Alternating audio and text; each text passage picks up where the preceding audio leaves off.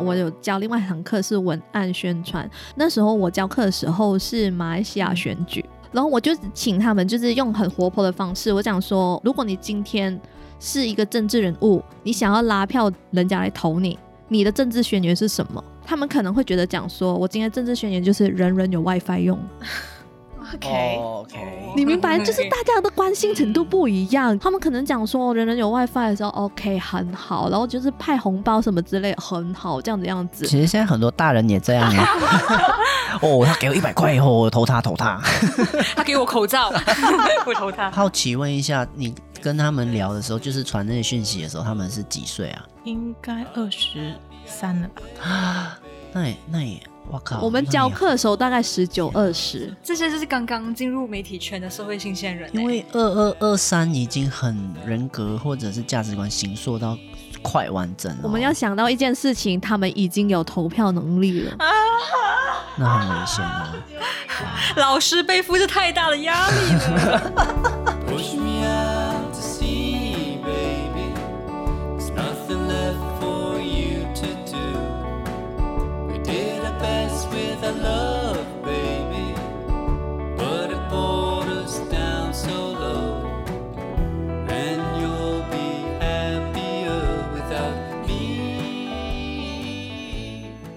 好，这里是上岸吧漂流少年，我是魂魄在漂流的小叶，我是漂流在台北的珊珊，我是漂流在吉隆坡的瘦瘦，我是漂流在新加坡的潘达。嗯，当然我们讲了分享很多是老师的故事，但是批评别人很简单。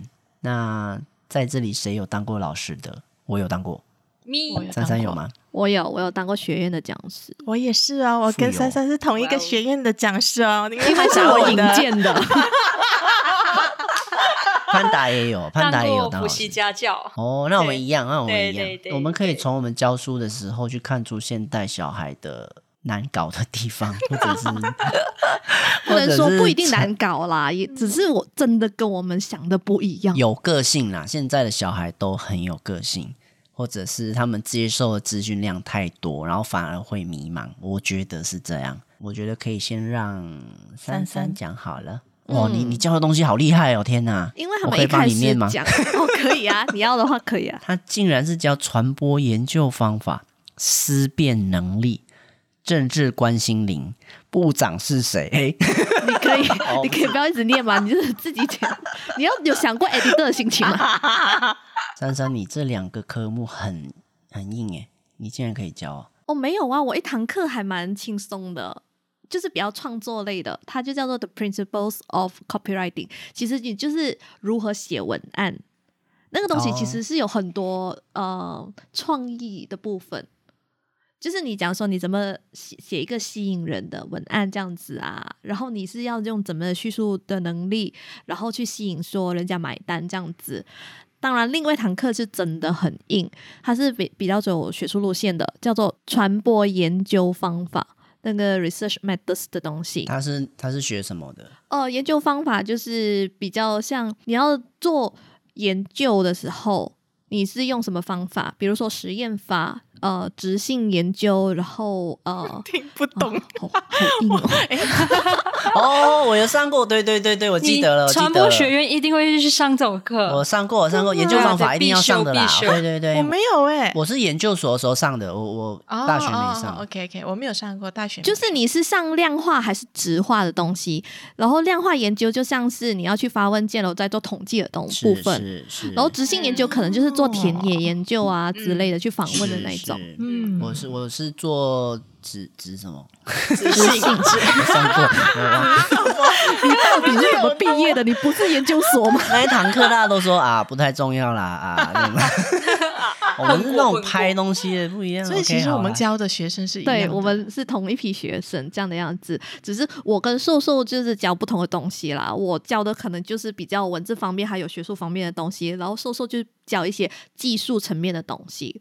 但是我们的学生是一样的，所以我觉得感受应该也差不多吧。哎，嗯嗯嗯，叹气一下，真的，救命啊！然后我首先必须说，呃，我的感受好了，像我在上，我是先教他们就是一学期的研究方法，然后研究方法我就当然是比较硬，所以我觉得他们一开始的时候，我还是用硕士的那种方式去教他们。后来我发现大家都是用很用无辜的眼神看着我，我才发现，OK，我教的太难了。对啊，你们你们不知道我在讲什么？你们不是 master，不是研究所，为什么要念这个嘞？哦，很奇怪的，因为这个学院非常的奇怪。等一下，我跟你说我教什么，就知道有多奇怪。哦我觉得小叶可能年代有点久远了。其实我们的学院的时候也是有上过这堂课。哦，是没？我们有上过。传播学院一定是有这堂课的。为什么？而且我跟小叶是同一组的话，竟然忘记了，因为他把全部东西都丢给我做。难怪，真的哦，因为那时候我们是有去发问卷，然后呢，小叶他们就是急着去拍片，然后就把其他的就是问卷的分析，然后就丢给其他的学同学，然后其中一个就是我，想起来了，其他的同学，这超过分了。然后他们就是想说 啊，我们帮你们去做问卷啊，sample 你们去呃，我们帮你们发，然后我们帮你们 collect，然后分析全部我们做，然后他们做东西呢，就是去发问卷、收问卷，还有。付问卷的 photo step 费用，你是出力，他是负责出钱啦。对对对对对，我想起来，OK，我记得，我记得。我觉得你要汗颜这件事情哎，而且你还给我忘记，然后还跟我说学院不会上这种东西，是你自己忘了有这堂课的存在，好不好？连连忘两次，我连 master 也忘记，学院也忘记。你是到底多讨厌这堂课啊？你要不要来上一下我的课？OK，我自歉，我自歉，我就是那种最烂的学生。你好好上课嘛，你这样子对不起你的老师。如果学成这样样子，我就气死。Oh, 反正其实这个对他们来讲，如果以后他们想要有兴趣做学术研究，或者是去升学的时候，这堂课其实是有用的。就好像其实我们学院之后，我们大学其实也有上，只是因为我们可以学分转换，所以我们就没有上。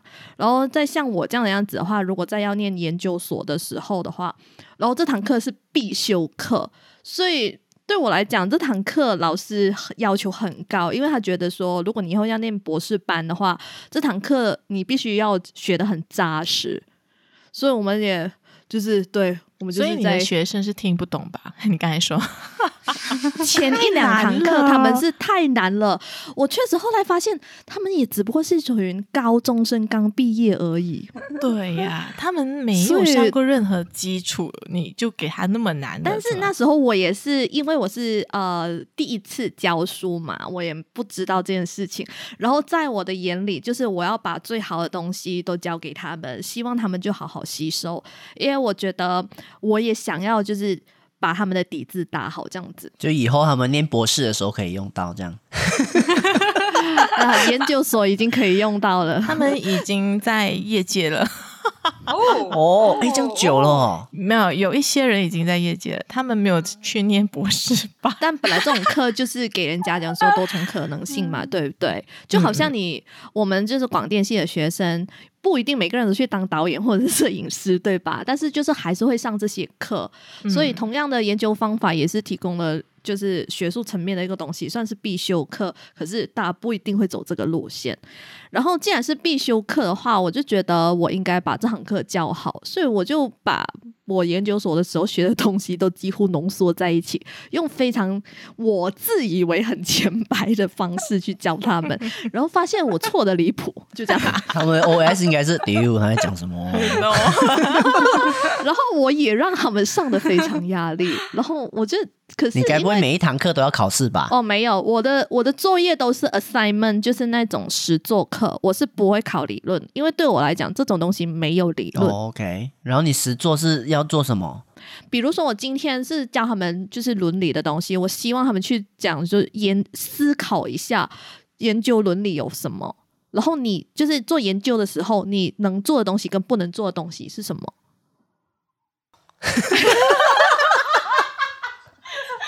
沉默了一分钟，就我会希望讲说，比如说你今天去采访 这个访，你去你去访问田野做田田野调查，你需要去访问的时候，呃，如果对方没有同意的话，你能不能去录音之类的这种，就研究伦理，可不可以偷录之类这种？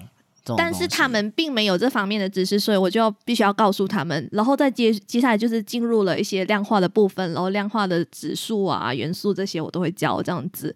但是我后期是非常浅白的去告诉他们怎么做，然后最后就是你们喜欢做什么课题啊，自由发挥。但我过程中我就会吓到说他们，我就讲说是不是马来西亚的填鸭式教育是不是影响太深？我发现学生没有思辨能力。嗯，这方面我觉得，我觉得我如果是以前的我哈，还没有去台湾之前，我也觉得我是一个缺乏思辨能力的人。嗯，我也是，是就是比如说我会问他们说这件事情你们觉得怎样？鸦雀无声，其实不是一个很难的问题。就比如说你们呃，哎，我好难举例子，但是我就觉得想说，我等一下可以举一个例子给你。可是啊，你没有，你现在直接可以，你可以直接举了。可是我这个例子呢，是你讲完他们过，他们 跟你讲的吗？他们才跟我讲的。Oh no！走进来，我觉得他们吸收不到。也许有些人吸收没有，应该说我教的东西，其实到最后我也不不会讲说，就是让他们知道研究方法有几种。我的方式其实不是这样的样子，我是希望说他们更加从社会的角度去关心社会，好这样的样子。好，这个社会缺乏什么议题？嗯，这些。好，那我说一下例子吧。因为最近呢，就是因为有一个马来西亚的 YouTuber，然后呢做了一支影片，引起了一些种族的议题。然后，因为这件事情让我觉得，我是对于呃创作者要负上社会责任这件事情是非常看重的，所以呢，我就去那个学生的群组里面问他们对这件事的想法。那他们多半是跟我说，他们是针对这个影片的内容，他们自己的想法这样子，还有就是那个女主角的一些无关紧要的故事。之后我就跟他们说：“那你们对于他所延伸出来的种族议题有什么想法？”鸦雀无声，因为他们鸦雀无声嘛。我总要把东西回归回正题。那我就跟他们说了这件事情有多严重，然后种族议题的一些来龙去脉。那他们有一个人就回我说：“我是觉得啦，又没有犯法，做梦不能做？但我鸦雀无声。”因为我已经气到梦想真的，在我眼里，他们就是没有这方面的意识。嗯，就像是我去跟他们说，呃，你们要多关心社会。然后我讲了一些政治的东西的时候，他们甚至会问我副首相是谁，部长是谁，他们完全不懂。嗯，其实我以前也不懂的。其实我以前念书的时候也是，他们是政治冷感，也是政治冷感的。但是就是这样，你不找政治，政治找上你。所以有人在长大的时。一点的时候，你是没有办法再逃避这件事情了，你还是得去去面对。真正冷感这种事情，我觉得普遍也发生在高中生、学院生这件事情，甚至大学生也不一定会去参与政治。嗯、但我更多的时候，我也不希望他们，呃，我也不奢望他们说他们会了解这件事情，或者是很深入研究。我只希望说，你们对于你们身边的事物，你们有多一层不一样的，就是呃方面呐、啊，就是思。思考氛围方面的话，我觉得你们可以换个角度去想。嗯、比如说，很简单一件事情，我举一个例子：同理心这件事情。嗯、如果今天是发生在你身上，你会怎样？嗯、我就觉得讲说，只要灌输他们一点观念，他们就是每做一件事情的时候，他们有去开始去思考，那我觉得那就够了。因为我也不想就是去批评他们，讲说你们了解种族政治多少什么之类的东西。我觉得那个真是要太长的时间。去消化了。我是觉得那些年轻人他不理解、不知道部长是谁、副首相是谁，我觉得这个可以呃被体谅啦，因为我们以前也不懂。嗯，但是我们必须要有的是反思，或者是对于一些普世价值或者价值观上面需要了解。我觉得这个要拥有的。然后对于对错这件事情，价值观上面，我们的世界不是非黑即白那么简单。我觉得应该让他们可以去。呃，对世界有不只是了解，嗯、而是一种深刻的体会。我觉得这才是重点。而我们没有失去了体会那种感知的能力，我觉得是我们填鸭式造成我们遗失了这个能力。这是我的感觉啦。好，是，但是我觉得很多方面是我有时候也不要讲的，就是太太广泛。我有时候把事情就是回归他们自身方面的东西，其实他们好像也没有想过这种问题。所以我觉得严重性就在这里。嗯、比如说，我举一个例子，假设你今天被剥夺了政治权利的话，会有发生什么样的改变、变化这些东西，他们都没有想过。他们甚至觉得很理所当然。我觉得可能在我眼里，危机意识跟识别能力都缺乏的情况下，是一个很可怕的事。可能是过度功利啦。我们的教育环境只是很注重成绩，或者是课本里面的知识哦，但可能念完默写完了，然后就忘记了。那我，我觉得，嗯、我必须说这件事情跟教育程度真的没有关联。对，因为不管你是精英教师教育，还是你是后端班，还是哪里都好，我都觉得他们不一定懂。你讲说一个精英班学生，他们真的是哦、呃，就是正日很狂热吗？不见得，他们应该也不懂，因为他们觉得讲说，为什么之所以会成为精英班，只是纯粹的成绩比其他人好而已。但是你觉得他说他对这个社会的就是关心程度有多高？嗯，我不觉得。就是以后可以赚多少钱为目标吧，念书的目的，嗯、以我们尤其华人社会的想象、呃、是吧？我那时候的年代并没有这么功利啦，但是。因为呃，主流就是理科的话，大家会觉得讲说成绩好了，自然会分去理科这件事情，好像有已经有一个标准讲说，你成绩好会成成为怎样的人、嗯、那种感觉。对，就是、考试没有考的，你不要去理他就好了，大概是这样。对，这种感觉，变成完蛋。嗯，学习的意义、学习的内容，其实大家都觉得，嗯，就只是会考而已。你最后你会怎样用在生活上？没有。真的，但这会影响人的创造力，包括研发能力什么。嗯、我觉得这个是有关系的，因为呃，译文的东西或人文的东西或社会的东西，会影响到理工科的人他有没有创造力，或者是只是一直做工而已。这是我感觉啦。对，就讲到这一点，我也是可以分享一下。我就是刚才有说嘛，我有教另外一堂课是文案宣传，但我觉得文案好的文案的话，基本上你就要打动人心。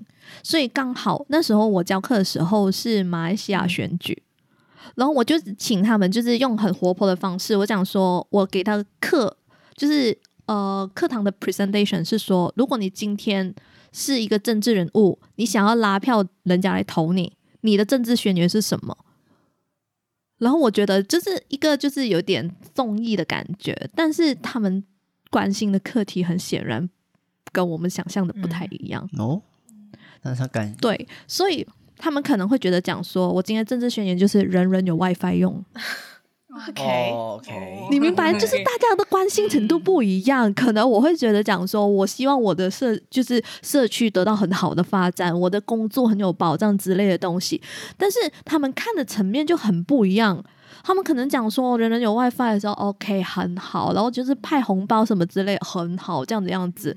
我能为你们做到的东西，可能就是提供无线 WiFi 之类的东西，但是我就会投他们了。我觉得这件事情很可怕的地方在于，这些人在那个时期或者是一两年后，他们就是马来西亚的选民了，他们就符合马来西亚选民的资格了。可是你那时候。你投票竟然用这种标准，很害怕。其实现在很多大人也这样啊。哦，他给我一百块以后，我投他，投他。他给我口罩，我投他。但我就觉得说，既然我今天是老师的话，我希望他们想多一点。我没有要求他们就是做出多厉害的文案，或者是做出多厉害的研究。我只是希望他们就是可以多想一点，那我就觉得我的教学目的就达成了。对，你要想一下，这一般人也许有部分人是会在业界里面打滚，那他们接收到什么，他们学到什么，会直接影响未来传播的素质吗？对对对，所以是蛮重要的。影像的内涵呐、啊，对啊。价值的传播，嗯，因为我教的不是媒体素养，所以这件事情应该要交给媒体素养课的老师。那你们直接推这一个，你们这一个学院到底是什么？我就很好奇耶、欸，因为、啊、是瘦瘦推荐的、啊，不是我推荐，是三三推荐我的。OK，我们先问问三三，就是一个偶然的机会，然后就看到就是讲说，呃，有学院在争兼任讲师这样的样子，然后因为呃，他 PO 的课就是跟我之前学的课也高度相关，所以我就直接呃投履历过去，讲说其实我想教这堂课之类的。然后对方看到了之后，就觉得讲说我也很呃很符合资格，然后就请我去教这样的样子。他是一个就是学生也可以蛮自由选课的，可是呃那些学生比较像是啊、呃，因为他是私立的私立学院，所以那些学生其实基本上好像也是有点半工半读吧。嗯，我觉得现在学院奇怪的点，就是因为我是去教，就是后期制作的。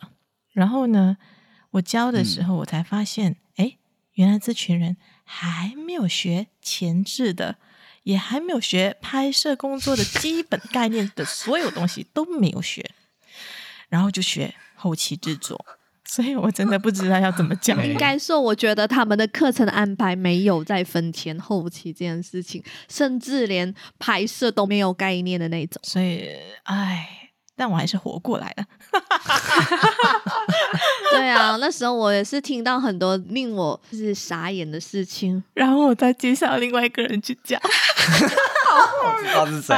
小月应该知道吧？我知道，他有跟我讲，一个来一个都是什么老鼠会。OK，那那瘦瘦有东西要补充吗？关于这一点，就是因为我教的人，他们很可能未来就是他们是创作者，所以我一直跟他们强调的东西是，你的作品是会公开给公众的，所以负起社会责任是非常重要的，不要把自己的创作能力。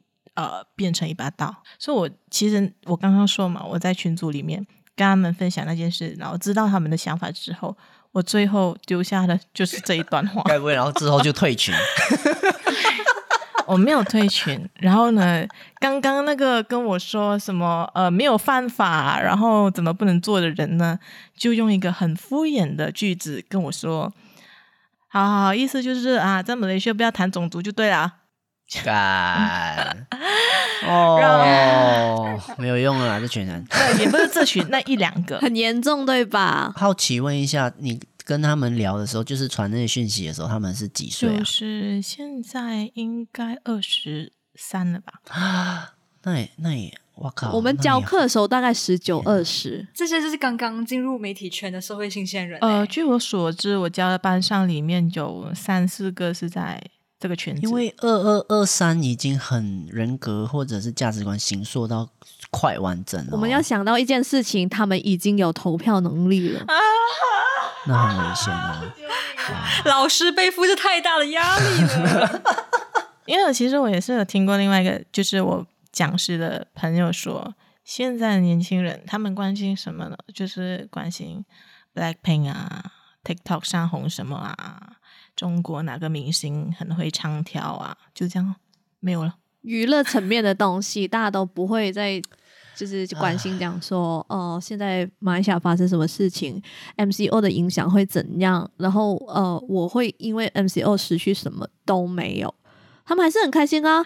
其实我觉得啊，有时候我们在哎呀，我啦，我有时候在骂这一些接受错误资讯的长辈的时候。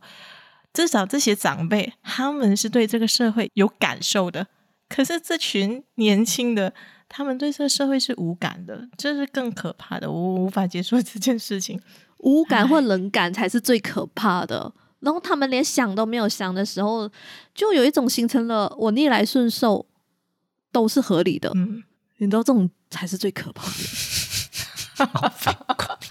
我的妈呀！我只能寄托在比这一群人更小的那一群人。可是我觉得完全不要被寄托，不要期待，哎，不失望越大。可是你想，你要想到一件事情，嗯、下一代的人是由这一代的人去教育的，还有他们看什么、嗯、用什么也是重点呢、啊。没有没有，现在这些二十几岁的下一代是我们这一代。所教育的，嗯、所以应该 OK。我觉得你不要 这样子教育到哎、欸，不要这样，不要拖我下水。你要想看，我们也只不过是同文层比较厚而已。我们这一代的人真的都这么政治热情吗？不见得、啊。我觉得真的不只是政治的问题啦，嗯、而是你呃，你不关心政治，嗯、你可能不会太关心，你不会狂热，但是你要有，我觉得是感知的能力，你要感受，要有感受的能力。但我觉得大家没有。这才比较可怕。嗯。我真的觉得你必须要了解这个社会发生什么事情，这是最低程度。对，潘达什么？我可以聊聊一下父母的态度嘛？嗯、这是我当普习家教里面发现的两种不一样的家长。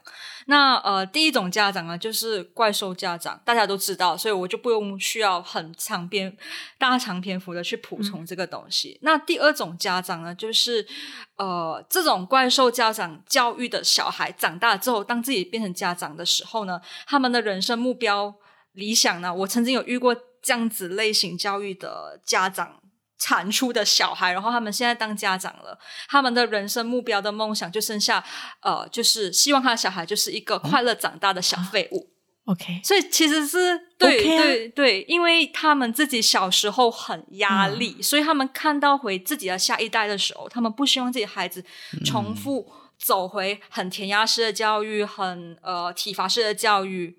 对，可是这个是两两种极端啦，嗯、一个极其怪兽家长式的教育，一个是极其放松放放牛班式的教育。可是我觉得还是要找到一个适合这个小孩子成长和学习的一个方式哦，因为我觉得我就是一个活生生的例子啦。对，因为我小学到高中，我学术成绩是超级烂到烂到一个点。可是我去了台湾，我觉得那个东西是我喜欢的，所以自然而然那个成绩就会变好。所以你是小废物还是快乐的？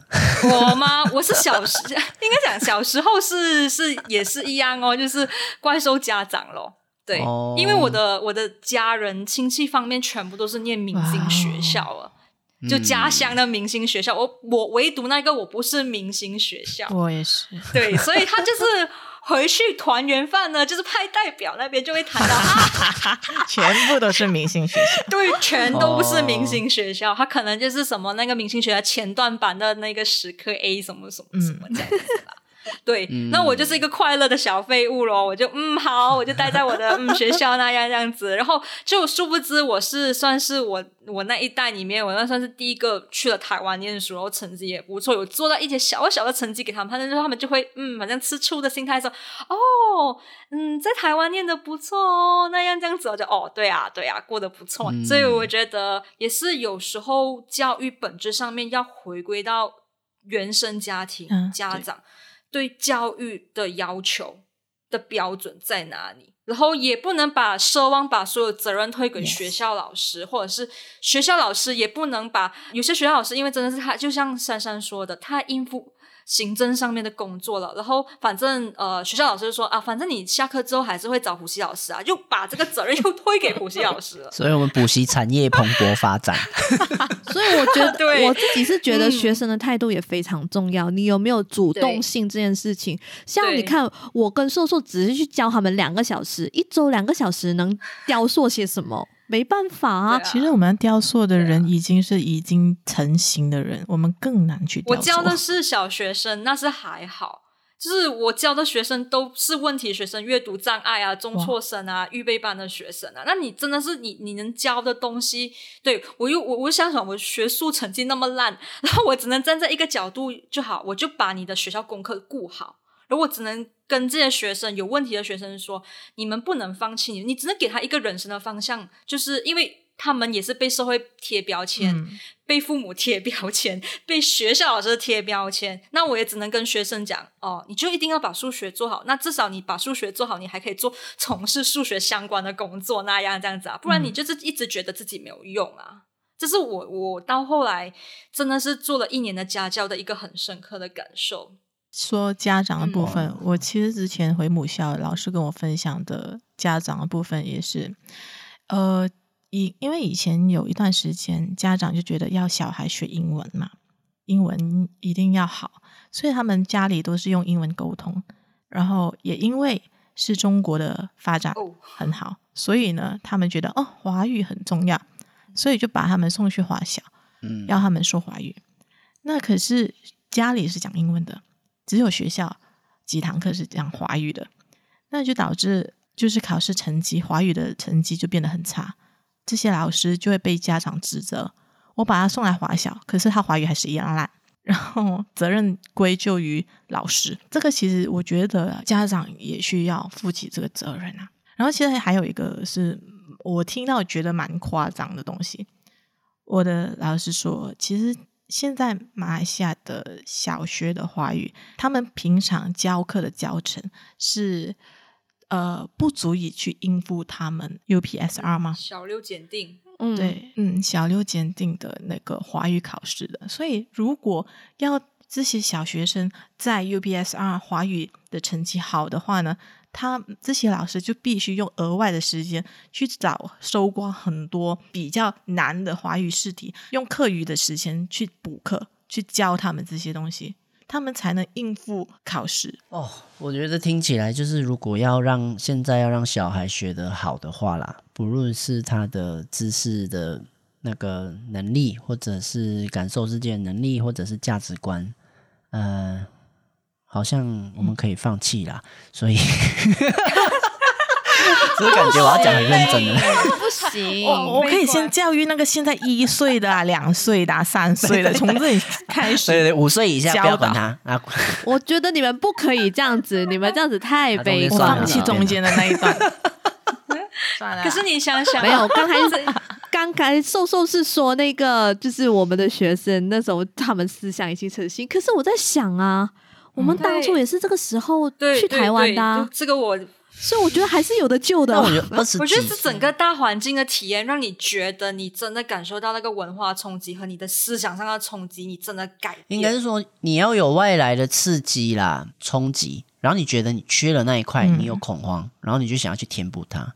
这是跟我当初会回去念研究所的原因是一样的，嗯、就是我觉得我缺了很大一块，在我大学的时候我没有补上。那我就再回去，再把它补起来，是这个意思。嗯、对，我也觉得研究所补了很多我在思考上的不足。如果要让一个人学习的方式，就是要让他有一种饥饿的感觉嘛。嗯、但如果你连感受饥饿的能力也没有，那所以就放弃啦。对，